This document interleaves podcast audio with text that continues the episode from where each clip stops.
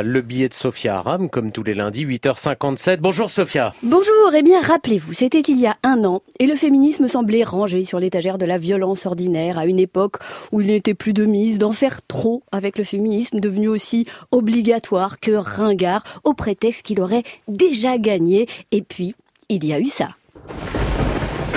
Harvey Weinstein. Harvey Weinstein. Harvey Weinstein. Tout raconte un rendez-vous professionnel qui dérape. Creepy. Hier, la donne a changé. Pervers parle de viol. Freaking wrong.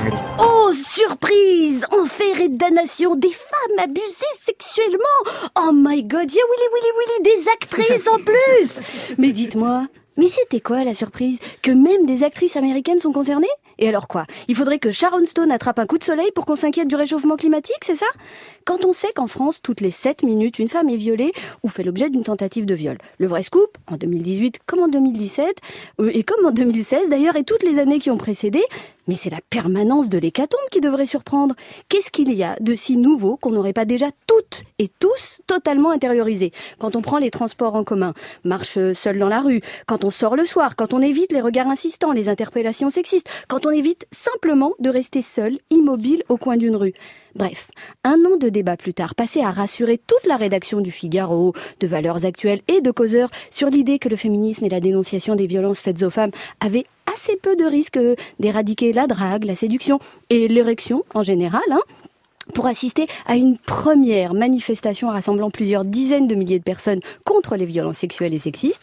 Et ben ça fait chaud au cul quand même, hein même si bon bah bien sûr tout reste à faire, à commencer par faire sortir le sexisme ordinaire de l'étagère du c'est quand même pas si grave, hein euh, dans la mesure où j'ai la conviction qu'il n'y aurait pas ce niveau de violence envers les femmes sans sexisme, comme il n'y a pas d'acte antisémite, raciste ou homophobe sans préjugés sur les juifs, les noirs, les arabes, les blancs et les homosexuels. Il n'y a pas de violence contre les femmes sans sexisme. Et l'avantage, c'est que ce combat n'a aucune raison d'opposer des hommes qui seraient fatalement violents, au minimum sexistes d'un côté, et des femmes d'abord victimes et génétiquement au clair avec le sexisme de l'autre. Non, la question du sexisme et des violences faites aux femmes est finalement, comme la question du féminisme en général, un combat d'hommes et de femmes convaincus que ce combat reste à mener contre des hommes, mais aussi contre des femmes participant allègrement à ce sexisme ordinaire dont, dont pardon, tout en défendant l'idée que ce combat est démodé.